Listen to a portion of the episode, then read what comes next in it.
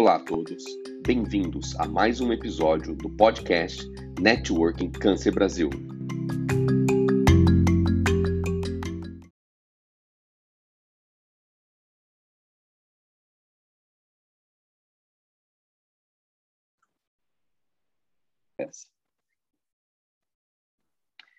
Uh, boa noite, pessoal.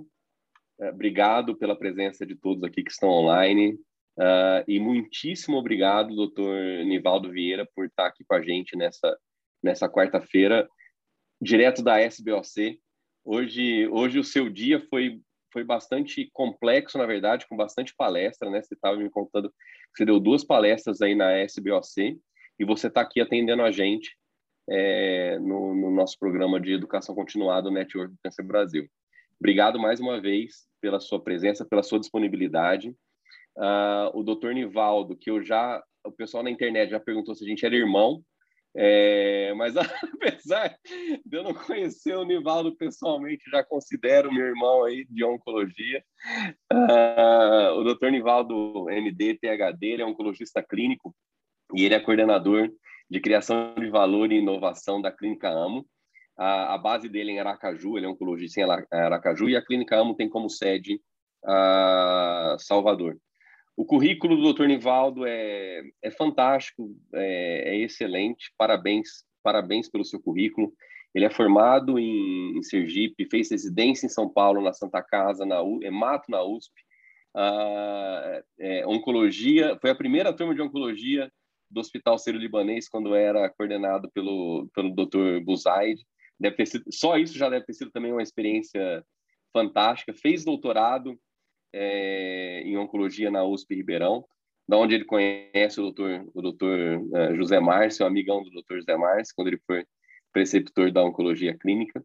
E a partir de então tem vários outros outros cursos também, o mais um dos mais recentes, é, como transformação digital na MIT, e, e atualmente fazendo uh, também inovação, ele pode falar um pouquinho mais, na Universidade de Chicago. Obrigado mais uma vez, Nivaldo, pela sua presença, pela sua disponibilidade, e vamos lá, e vamos começar. Boa noite, boa noite a todos. Obrigado, Eduardo. Obrigado, Zuca, pelo, pelo convite. Eu estou lisonjeado com esse convite, estou lisonjeado com vocês aqui, diretamente da, do Congresso da SBOC.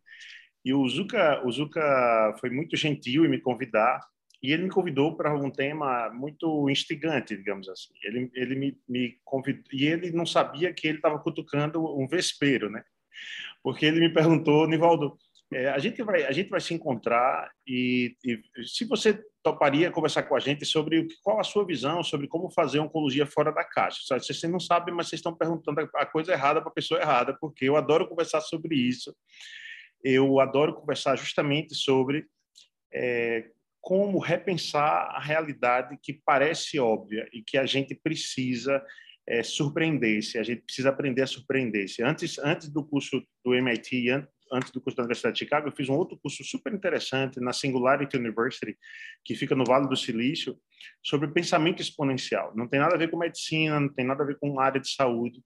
O curso é só ensinando a gente como distorcer o pensamento é, cadenciado, o pensamento cartesiano, o pensamento lógico que a gente é treinado a ter durante a faculdade, durante a residência, o pensamento de organograma, o pensamento de algoritmo que a gente é obrigado a ter. Se o paciente tem tal idade, se ele apresenta tal pressão arterial, a gente vai entrar com tal, tal droga, depois seguir tal droga.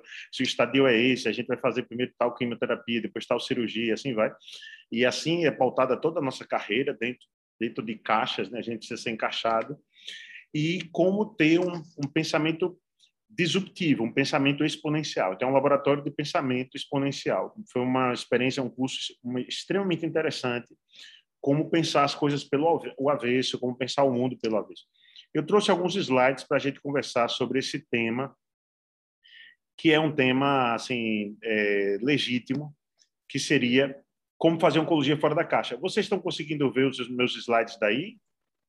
Assim, Nivaldo, pode, Bom, pode seguir. Veja, vai ser uma apresentação muito simples e vocês vão me interromper na medida que vocês quiserem. E é uma apresentação, meu maior, minha maior razão de estar aqui junto com vocês é justamente fazer as provocações que eu quero fazer aqui junto com vocês. Né? A primeira coisa é a minha declaração de potenciais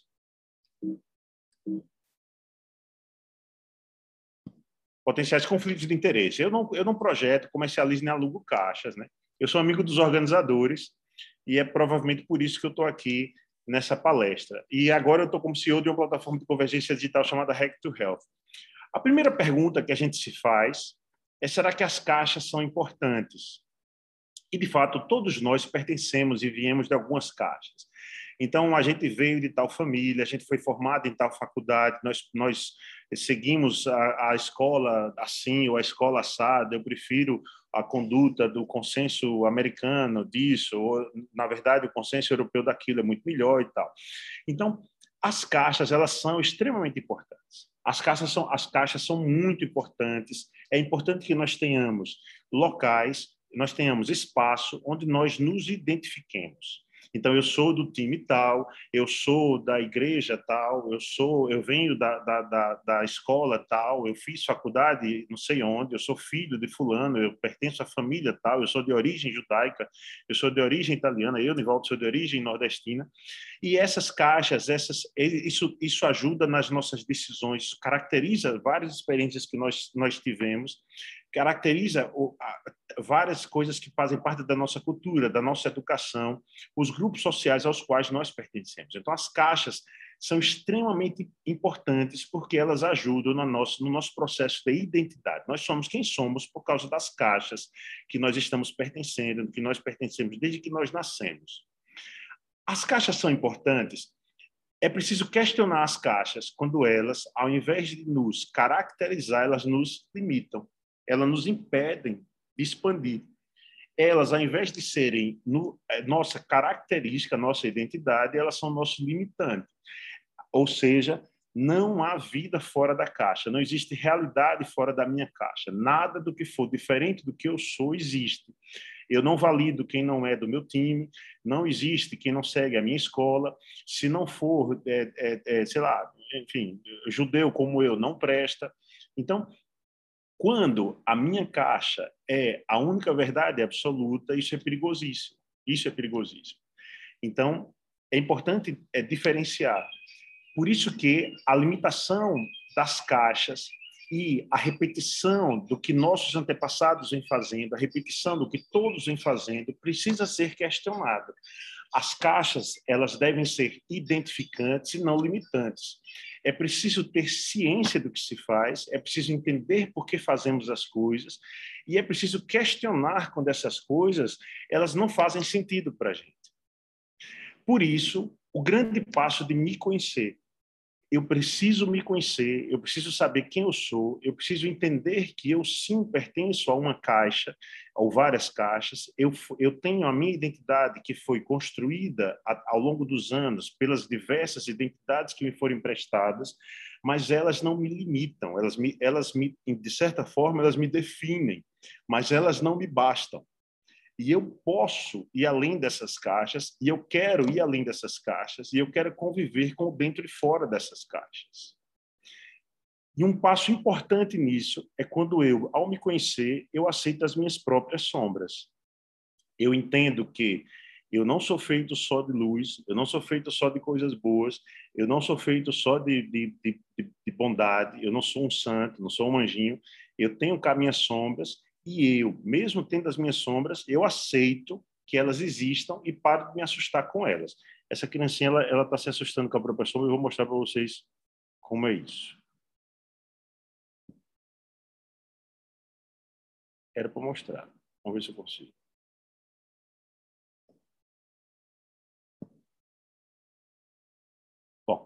É uma criança que está se assustando com a própria sombra.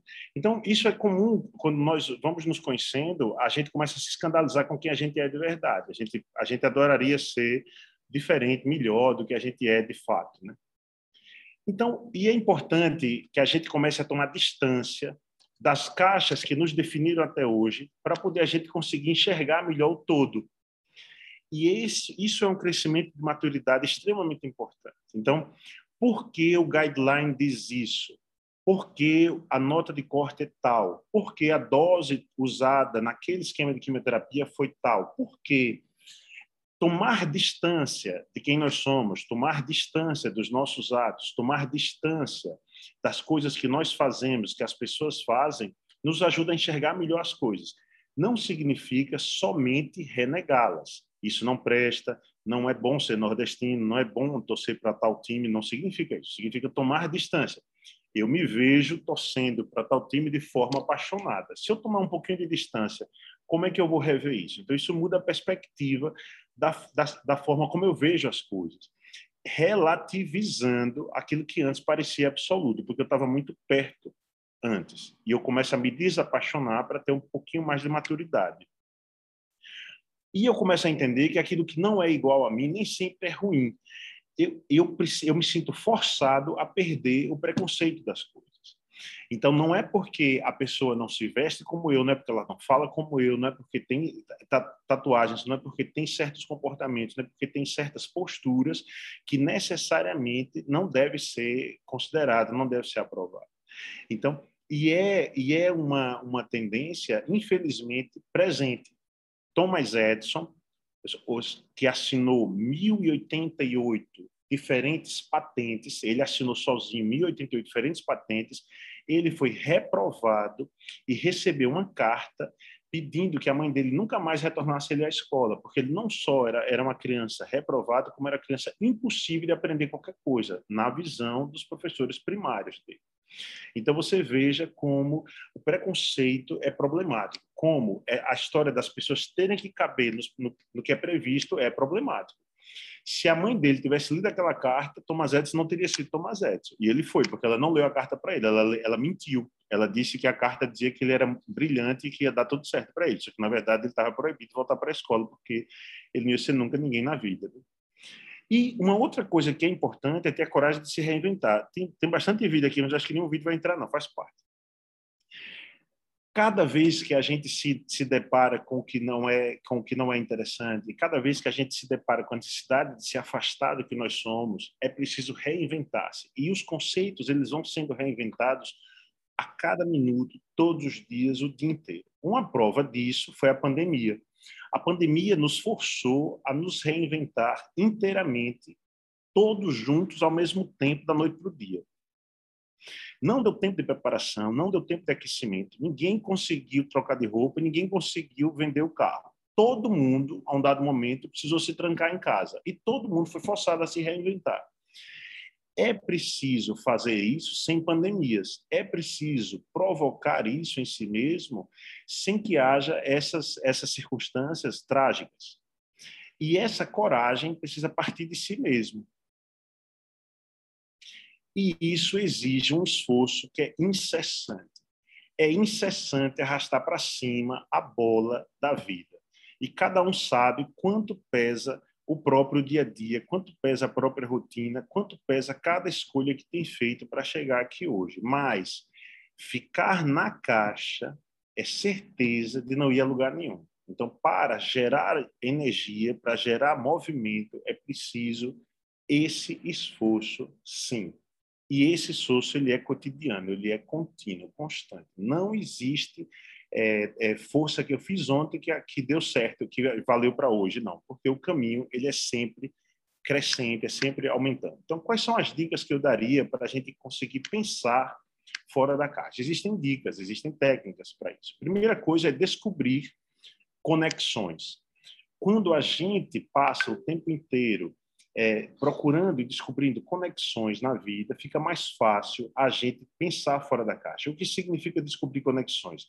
Significa quando a gente a gente é, busca formas de um segundo só deixa eu tirar aqui o meu o web WhatsApp que está entrando aqui. Quando a gente consegue resolver o mesmo problema de diferentes formas um exemplo tem uma uma senhorinha que uma monja budista que faz questão de comer com o braço diferente entrar no carro pelo lado diferente ou é, é, é, forrar a cama de um jeito diferente todos os dias. Isso faz com que ela gere novas conexões cerebrais. Isso faz com que ela, ela sempre tenha possibilidades de ver o mundo e ver a própria vida por ângulos diferentes. Descobrir novas conexões é extremamente importante.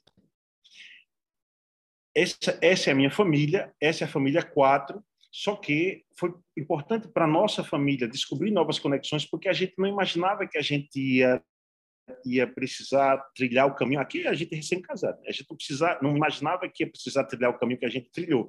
Toda família, quando casa, imagina, vai, vai ter filhos e vai, e vai engravidar, e vai ser tudo assim, vai ser tudo assado, etc. E a gente, e a gente precisou descobrir novas conexões para poder ter a história que a gente tem hoje. Eu vou contar ao longo do, ao longo do caminho. Clarinha gosta de tapioca? Essa, essa é minha primeira filha. Essa é Maria Clara. Ela veio por adoção aos nove meses de vida. E ela, e ela ensinou a gente a necessidade e a importância de descobrir novas conexões. E aqui é a minha segunda filha, Maria Eduarda, que também ensinou a gente muito sobre descobrir novas conexões. Ela também veio por adoção, ela tem paralisia cerebral e ela hoje fala inglês. Então nós estamos, nós somos uma família construída de uma forma absolutamente diferente.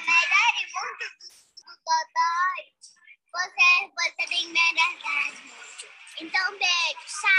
Aqui é a irmãzinha mais velha mandando beijo para a irmãzinha mais nova enquanto ela se recuperava do hospital.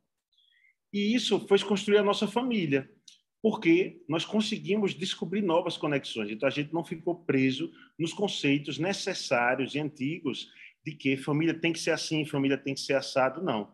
Nós nos permitimos descobrir novas conexões. E depois da chegada de Maria Clara, nós fundamos até uma ONG de apoio à adoção. E depois chegou Dudinha, que hoje tem cinco anos e ela é poliglota, Dudinha, estuda no Maple Bay e fala inglês. Explorar diversos sujeitos e os seus interesses. Vá além do seu hobby atual, descubra outras fontes de prazer, eu vou dar um exemplo meu, assim, eu sempre na mesa, na mesa principal da minha casa tem um quebra-cabeça de mil peças em montagem. Então, quando eu concluo um, eu monto outro, concluo um, eu monto outro. Por quê? Porque eu preciso explorar novos interesses. E eu gosto de conversar com a minha esposa, com as minhas filhas, em torno do quebra-cabeça, para que elas, elas também busquem peças para resolver os problemas do quebra-cabeça. E ajuda a manter todo mundo com a cabeça ativada. Tenha conteúdo. Aqui eu estou colocando exemplos de alguns dos audiolivros que eu ouvi. Eu tenho um, um aplicativo de audiolivro e que faz com que eu não perca tempo é, ouvindo bobagem ou deixando a cabeça vazia. Então, tem lá sempre um, um aplicativo que lê esses livros para mim, em média, mais ou menos um livro por semana. E, além dos audiolivros, ou quando eu faço caminhada, quando eu faço atividade física, tem os podcasts que também me ajudam a, a melhorar o meu conteúdo. Então, pensar fora da caixa é, é ter conteúdo, conseguir adquirir conteúdo. Uma outra, uma outra é, é, coisa importante é é fazer perguntas. Não deixe que as outras pessoas pensem por você. Então, continue fazendo perguntas. Pergunte continuamente. Por quê? Por quê? Por que isso precisa estar aqui? Por que essa cadeira precisa estar aqui? Por que eu tenho que ir lá? Por que aquilo vai sim? Por que eu dei essa ordem? Por que esse paciente precisa vir tal hora? Por que isso? Por que aquilo? Fazer sempre perguntas ajuda a retirar as coisas do status quo e ajuda a colocar as coisas nos lugares sempre melhores. Por quê? E aí vem uma pergunta que é fundamental. Será que eu devo mesmo ser médico, ou quem for enfermeiro, quem for psicólogo, nutricionista da equipe que esteja aí assistindo?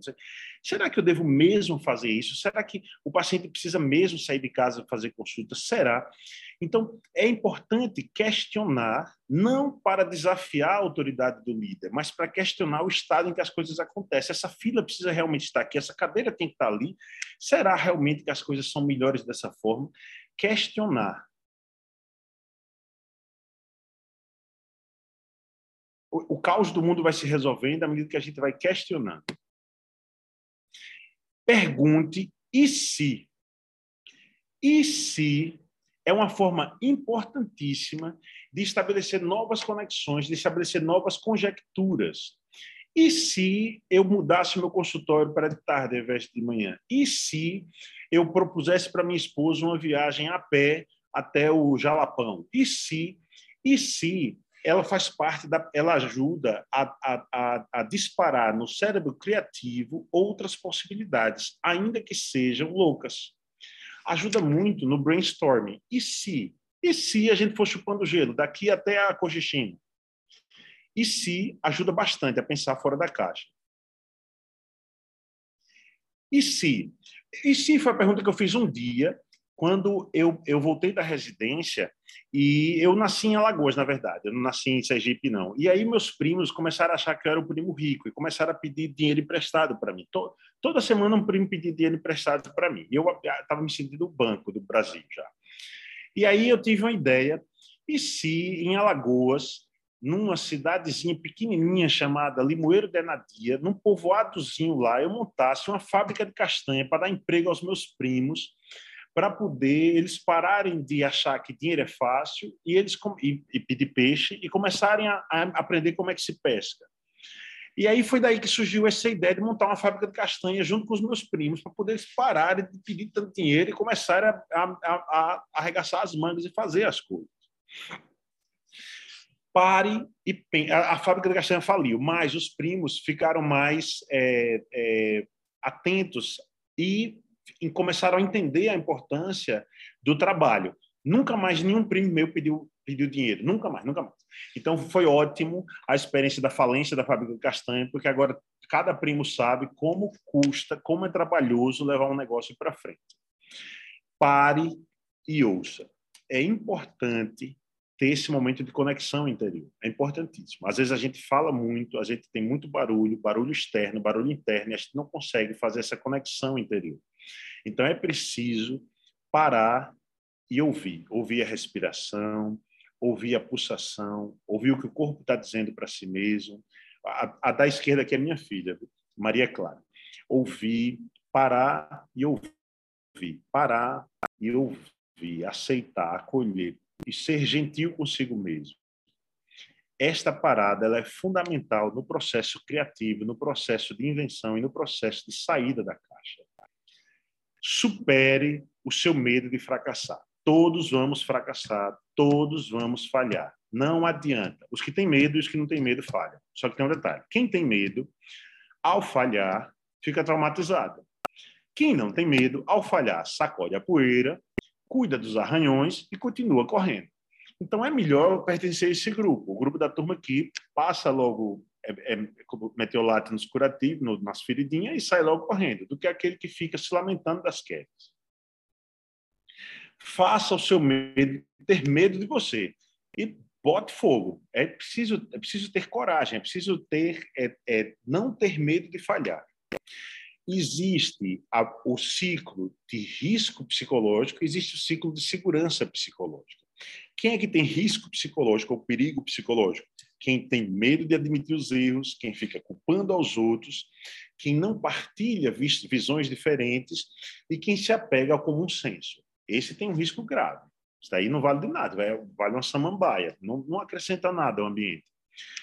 As pessoas que têm que são confortáveis em admitir os próprios erros, aprendem com as próprias falhas, estão abertas a partilhar ideias e gostam de fazer decisões que sejam inovadoras, que sejam para melhoria, essas pessoas elas se sentem seguras psicologicamente, elas não se sentem ameaçadas. Essas são pessoas que acrescentam. Para concluir, eu conto a experiência que eu fiz com o Hamilton. Hamilton é meu compadre ele está eh, é, do lado da Sheila, que é minha comadre, e ele foi diagnosticado com câncer de pâncreas metastático, que eu tive a infelicidade de precisar tratar. Mas, segundo ele, eu era a única pessoa da face da Terra que podia tratar. Então, vocês podem imaginar esse homem que é muito importante na minha história, muito importante, ele batizou a minha primeira filha, vai definhando aos meus olhos com câncer de pâncreas metastático.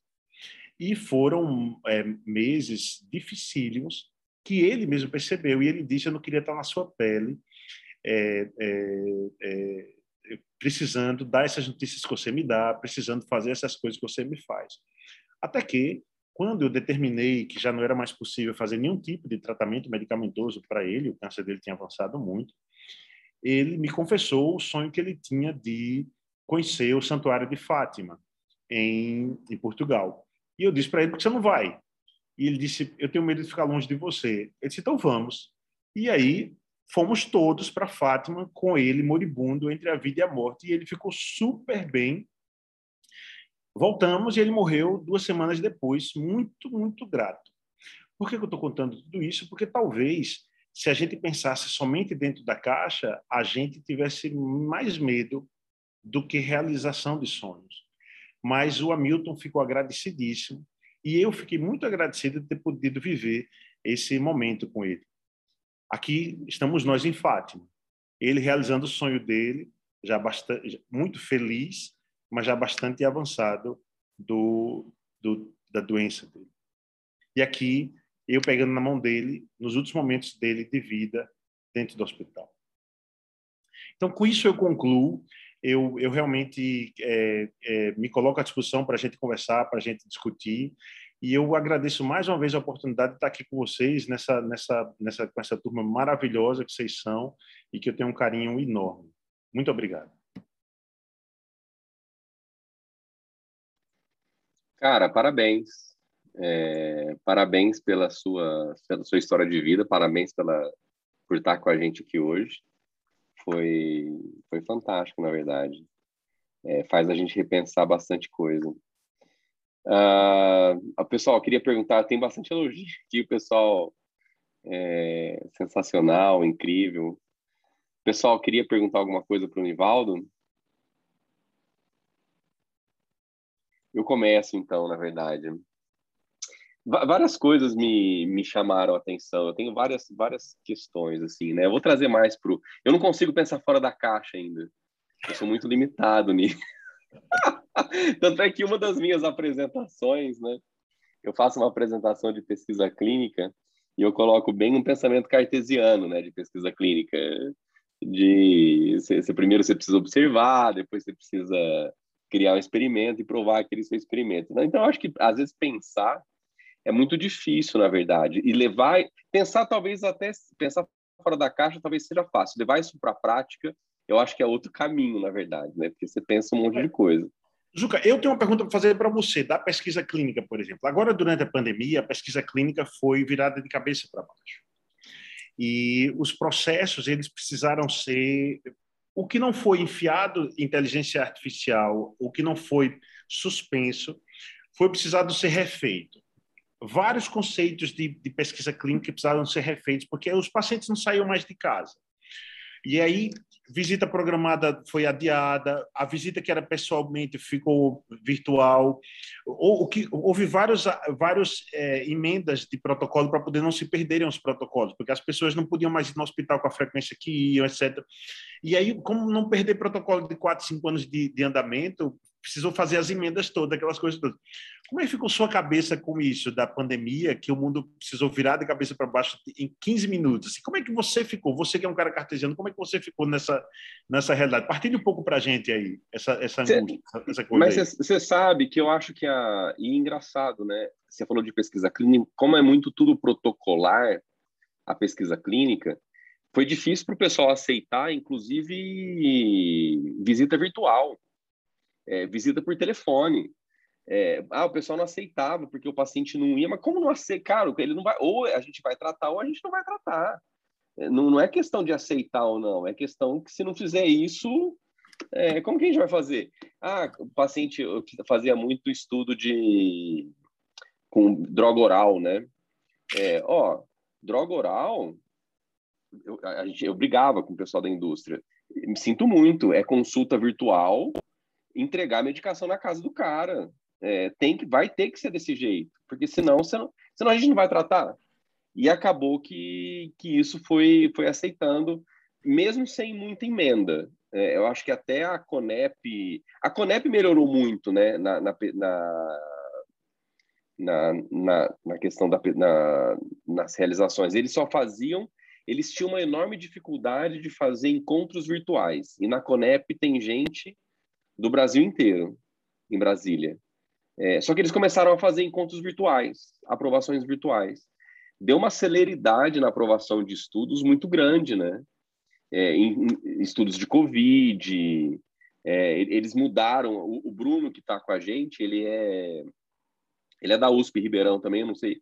Ele é residente da USP Ribeirão, eu não sei se, se você pegou ele na época da, do doutorado. Fala, Bruno. É, o Bruno ele é o primeiro autor de um estudo de iniciativa do investigador. de, de terceira dose de vacina. Eu tô, eu tô acompanhando é... esse estudo, eu tô, eu tô vendo. Parabéns, Bruno, pelo estudo. Obrigado. E, Não aí, é simples, né? Mas está sendo legal aí. O, esse, o, o, desculpa, Zupa, depois eu complemento. Não, não, e a, e a, e a Conep, ela, por exemplo, o trâmite de CEP-CONEP, com estudo de vacina que tinha que ter maior rapidez, não, não teve mais, né? Não, não passava diretamente para o CEP e já ia para a Conep. Pô, por que, que não é feito isso com todo estudo? é, então, eu, eu, a minha cabeça não mudou muito. Eu acho que eu acho que forçou a gente a questionar mais por que, que não é feito dessa maneira antes da pandemia. Por que, que teve que vir a pandemia para mudar certas coisas, né?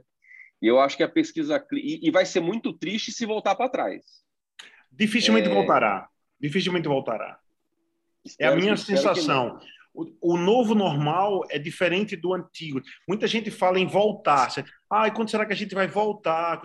Não voltará, não voltará. Sobretudo porque Isso. qual é o pesquisador no Brasil que vai permitir que a gente tenha esse retrocesso? Qual é o paciente no Brasil que vai permitir sair de casa todas as vezes inúteis necessárias para se levar um exame para o médico, para, ou para ter uma consulta de revisão com o nutricionista, coisas desse tipo que a telemedicina já chegou. Então, assim, o, há muitos avanços com a pandemia. Né? Não, a gente não, não, a humanidade não pode permitir o retrocesso. Assim, é a minha visão, ao menos. É, o Bruno eu, quer falar alguma coisa aí. O Bruno tá, o Bruno, o Bruno tá falar aí. não, não é, fala aí, Bruno. O, o Nivaldo, infelizmente, não para ele, mas para mim, a gente não conviveu, né?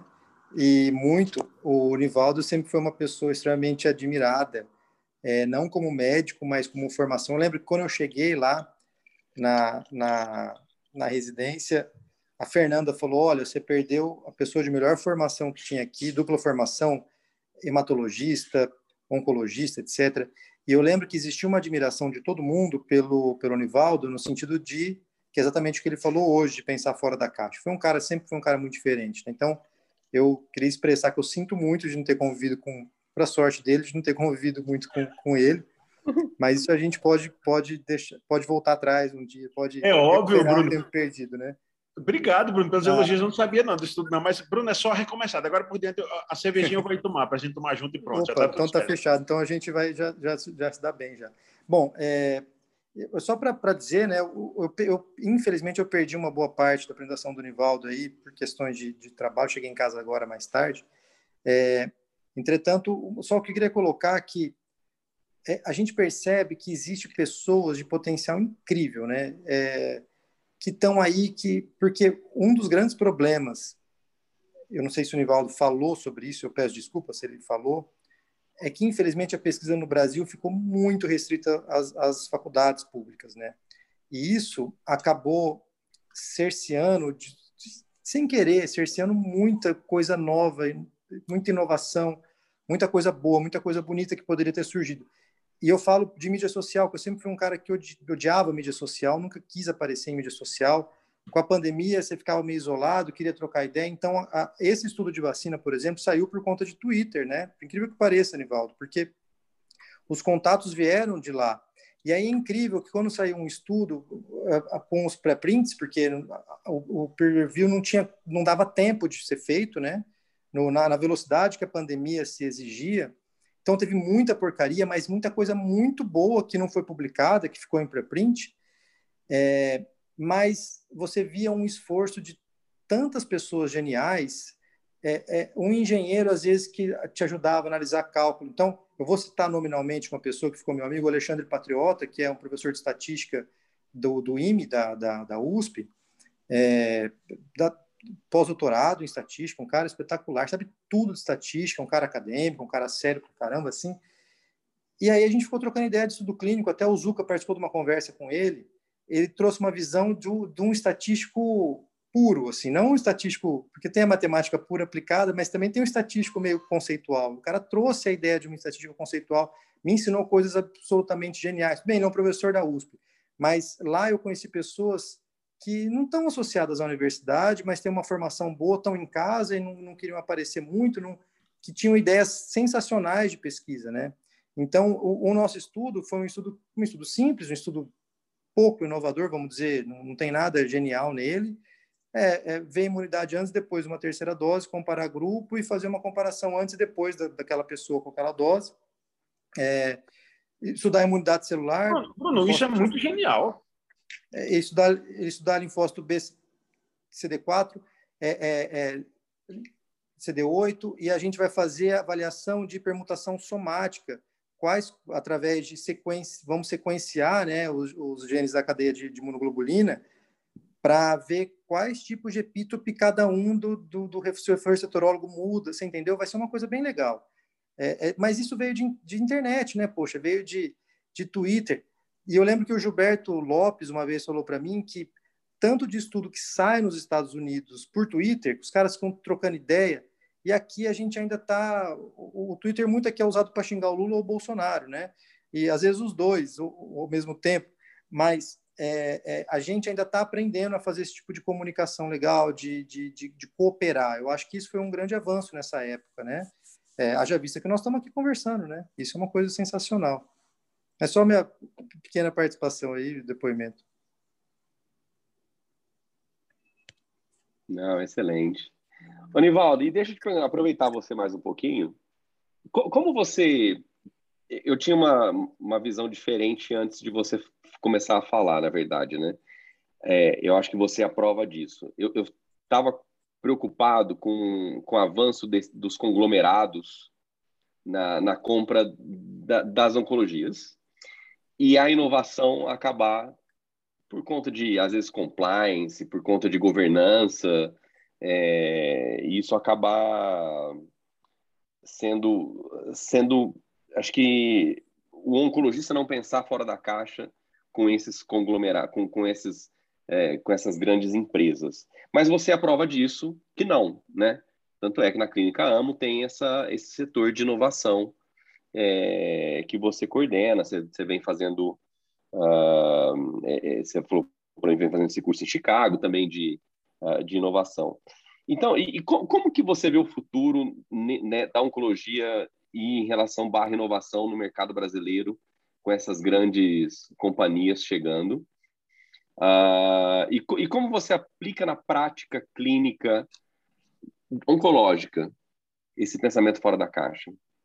15%, 15% hoje do, do mercado privado de oncologia está consolidado. Então, 15% está na mão das grandes redes. Onco, oncoclínicas, rede DO, rede isso, rede aquilo. 15%. 85% não, não, não, não é de ninguém, ou é de todo mundo. Então, esse é um dado assim tangível. É, esse é um primeiro ponto. O segundo ponto, é, não é interessante para ninguém, não interessante para Saúde Bradesco, para Sul América, para Cássia, para nenhum dos convênios que vocês conhecem, nem que ninguém conhece, nenhum das fontes pagadoras, não é interessante submeter-se às regras dessa, dessa, desses 15% que são e não e não ter uma conversa com esses 85% que capilariza a, a, assistência no Brasil inteiro e que, e que propicia a assistência. Não é interessante para nenhuma indústria farmacêutica só olhar para 15% e não enxergar os 85%. Não se vende Herbitux, não se vende Avast, não se vende o que você quiser aí para 15 e não para 85. Então tem que ter política para as duas coisas. Esse é o primeiro, aspecto que eu quero colocar. Assim. Se a gente estivesse falando de 60-40, 70-30, era diferente, mas é 15-85. Então, realmente, isso é a primeira coisa. Segunda coisa, a AMO foi a, recentemente adquirida pela DASA, está aguardando a confirmação do CAD. E o DASA, se Deus quiser, a gente vai entrar no DASA. O DASA tem 200 cientistas de dados dentro da rede DASA, de todo, de, juntando hospital, clínica, laboratório, etc. Tamanha a, a valorização que existe no dado, o dado pelo dado.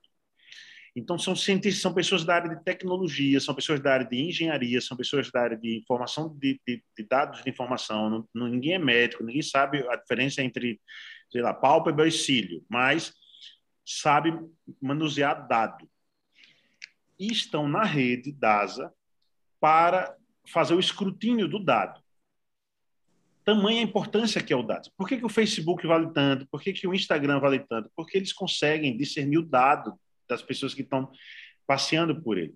Então, essas redes, elas valem muito. Na China, por exemplo, a maior rede de oncologia que apareceu na China, ela é um neófito, ela, ela, ela, ela surgiu do nada. E surgiu de quê? De uma rede bancária, de uma rede de bancos. Por quê?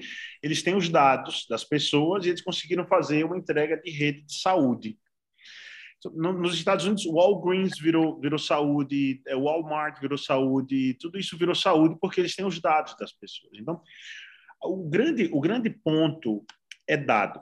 Na minha prática diária, eu saio da caixa cada vez que eu levanto da cadeira e vou chamar o paciente lá fora, ao invés de esperar que a secretária atenda. Cada vez que eu respondo o WhatsApp, independente da hora, e cada vez que eu coloco para funcionar a minha criatividade para tentar ser empático com as pessoas. Esse, esse é o exercício mais básico da minha, da minha fora da caixa que eu tento fazer no meu dia a dia. Em nível estratégico e nível tático é mais difícil, mas não é impossível porque hoje eu ocupo uma direção e a minha e a obrigação da minha direção é procurar é, é, é pensar fora da caixa. Então eu brinco dizendo que eu sou o bode no conselho, o bode. O, o Nelson Taixe, que é ex-ministro da Saúde, ele é conselheiro também da Rede Amo. E eu, eu brinco muito com o Nelson, então, Nelson, você tem de certinho, eu tenho de desviado. Porque você, você é o cartesiano, eu sou o... É uma brincadeira, é claro. Mas, mas, inclusive porque o meu estímulo e a minha e a minha provocação ela precisa ter lógica, ter inteligência e ela precisa levar a algum resultado. Né? Não serve um maloqueiro no conselho, você não leva a lugar nenhum, mas que, sim, que tenha lógica, que tenha cadência, que tenha propósito. Mas a minha, a minha função é, virando ao avesso, trazer um nexo. Na, junto com a equipe, por exemplo, eu vou dar um exemplo. É, é, apareceu um, um, uma postagem de um pai que a, e a postagem foi a seguinte: a mulher deu à luz a uma criança com síndrome de Down e resolveu abandonar a criança.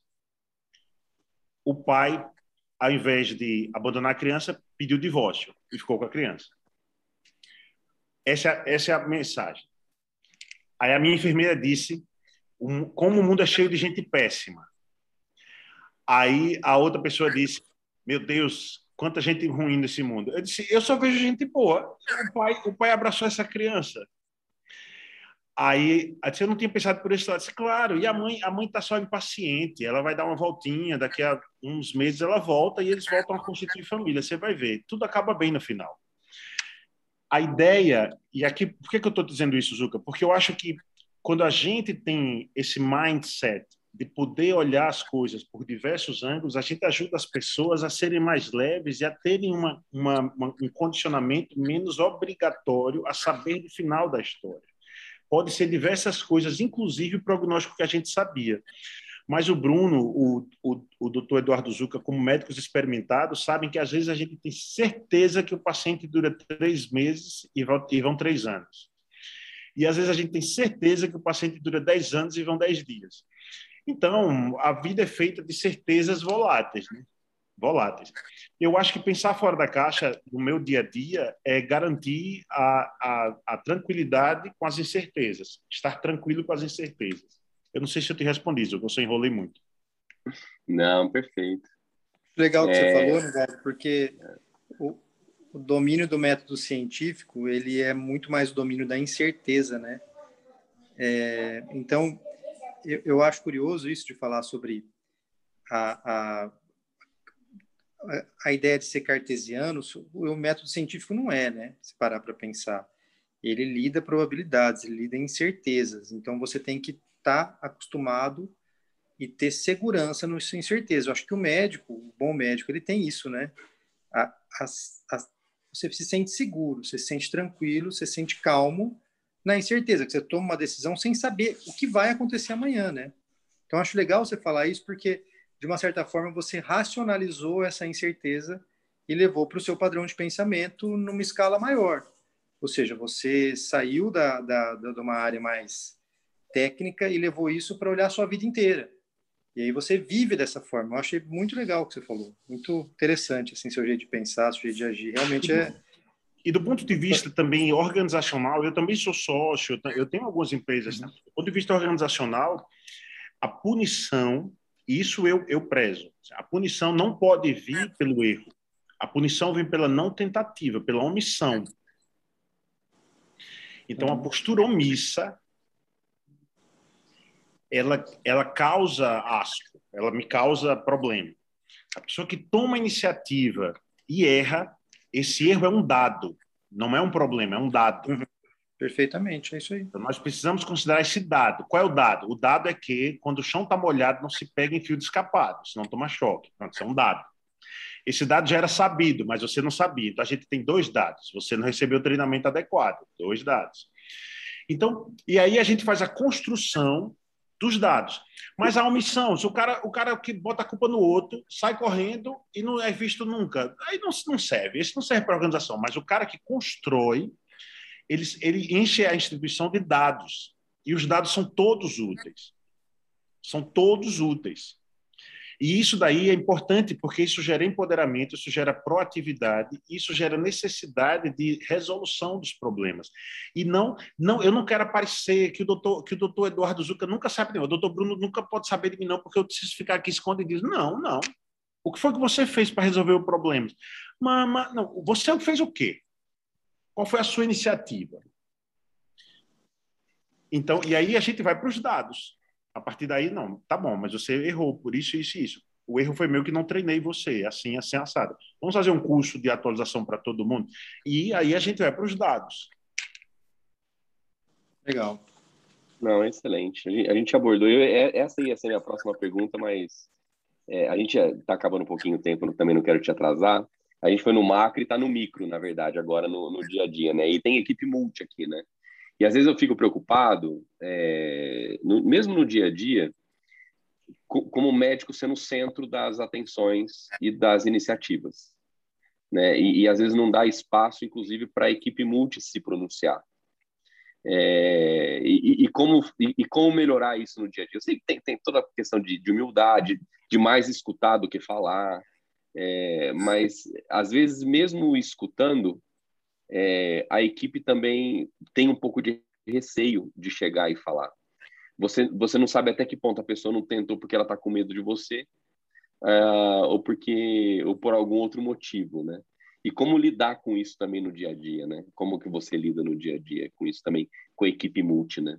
É, a gente a gente bola processo. Para não sentir para não ser intimidador, né?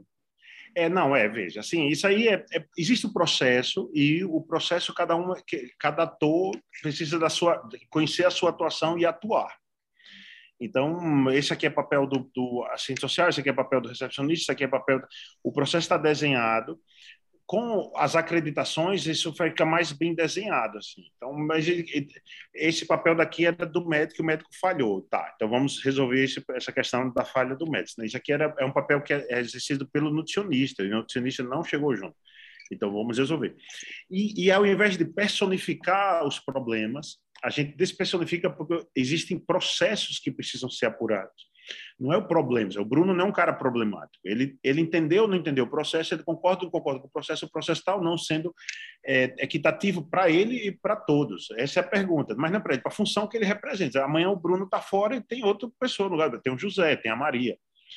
Então, ao se desenhar o processo, fica mais fácil, porque está tudo especificado. Se a pessoa é mais tímida para exercer a função do processo, fulana, o Chiquinha, você para exercer o que você precisa, você precisa conversar com o paciente. Então, vamos melhorar.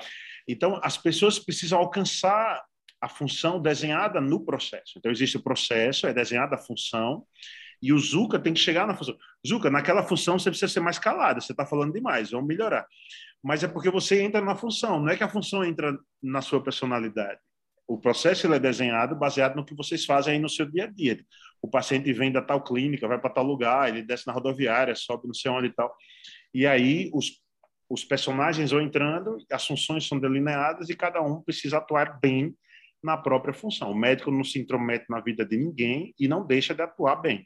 Enfermeiro, não, mesma coisa, e tudo vale para qualquer membro da equipe, todos os membros da equipe, do porteiro ao recepcionista, engraxate, eletricista, encanador, todos. Legal. Deixa eu fazer uma pergunta só, Zuko. Desculpa, é, essa vai ser rápida. Só mais uma, aproveitar do Nivaldo. Vocês estão com tanta pressa.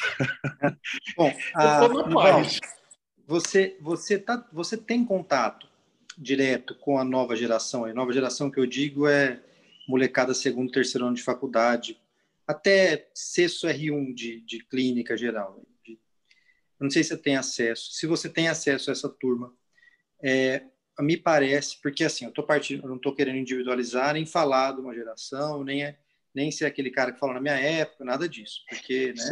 Mas o que eu quero, o que eu estou querendo perguntar para você é de ordem prática mesmo, porque a gente sabe que a, uma empresa é uma, feita de pessoas, né? E as pessoas que fazem uma empresa, as pessoas que estão lá fazendo uma empresa, claro que pode ter os processos, mas eles são executados e eles são inovados por pessoas. Ah, como é que você, porque a mim, não sei se você tem impressão, se você não concordar, beleza, está respondido.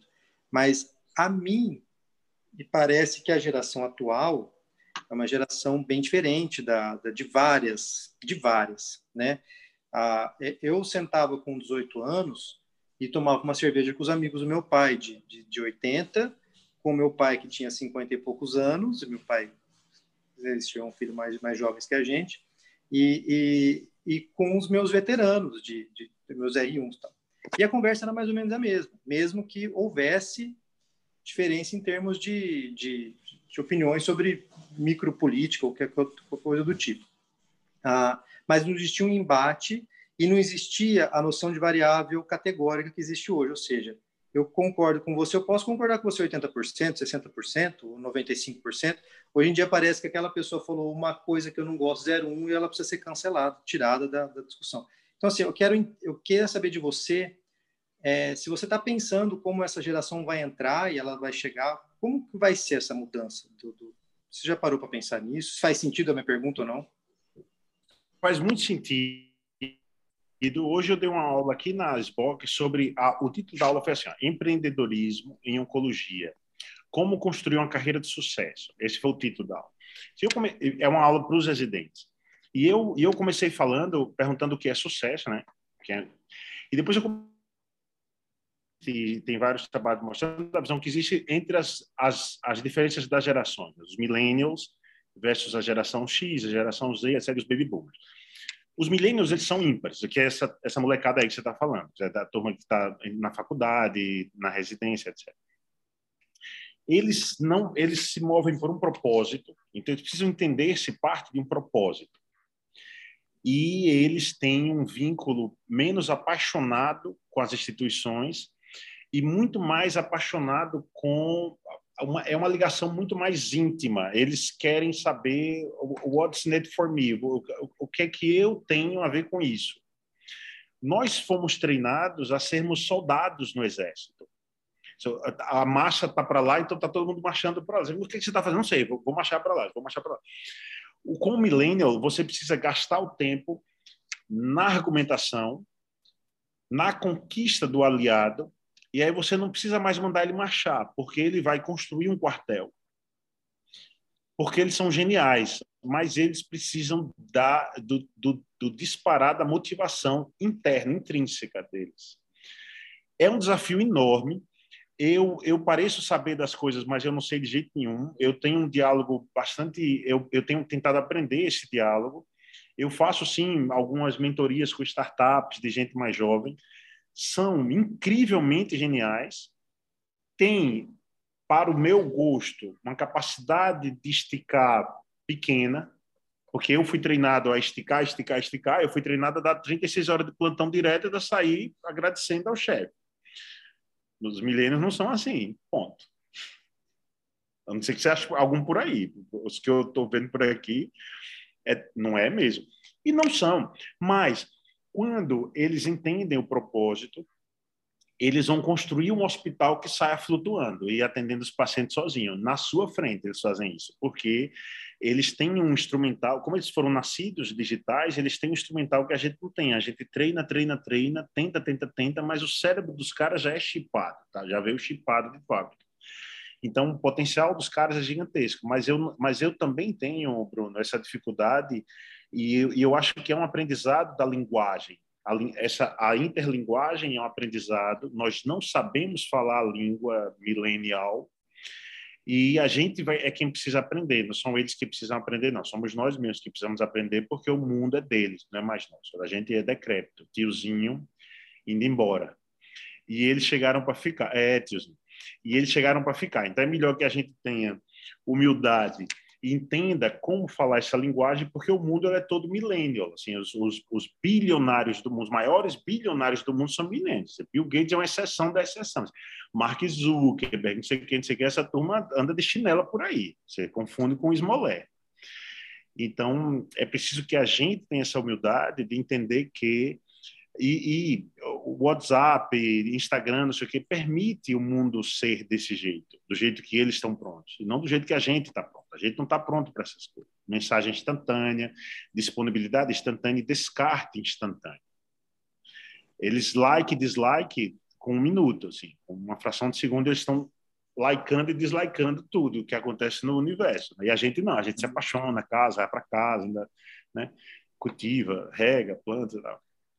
Eu não é respondi, legal. Bruno, eu não respondi. Não, mas respondeu, eu, respondeu. Mas eu partilho da sua angústia. Não, respondeu sim, respondeu muito bem, inclusive. Deu bem, faz a gente pensar, na verdade, de uma maneira diferente, na verdade, né? Eu acho que você pensar como decreto já facilita muito, já, né? Gostei dessa, dessa frase, né?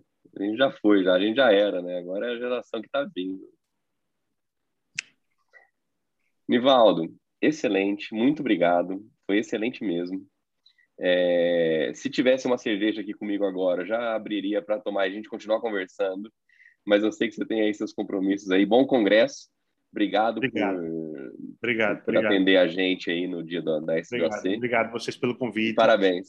Um forte abraço. Manda um abraço forte meu para o Zé Márcio. E precisando é só chamar. Vocês viram que eu venho facinho, facinho. esse negócio de trocar ideia comigo mesmo, tá certo?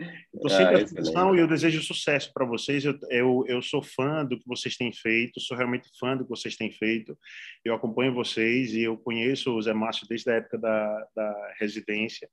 E o que, o, que, o que for possível a gente fazer de interação, de, de, de, de bate-papo, de outras sessões desse tipo aí, que vocês acharem que é possível, etc., que é necessário, que é interessante, vamos lá. Ou me convide para pescaria. Igual o Zé foi. Beleza, então. Obrigado. Valeu, valeu. Obrigado. Boa noite, gente. Obrigado, um obrigado. Tchau, tchau. Obrigado, pessoal. Tchau.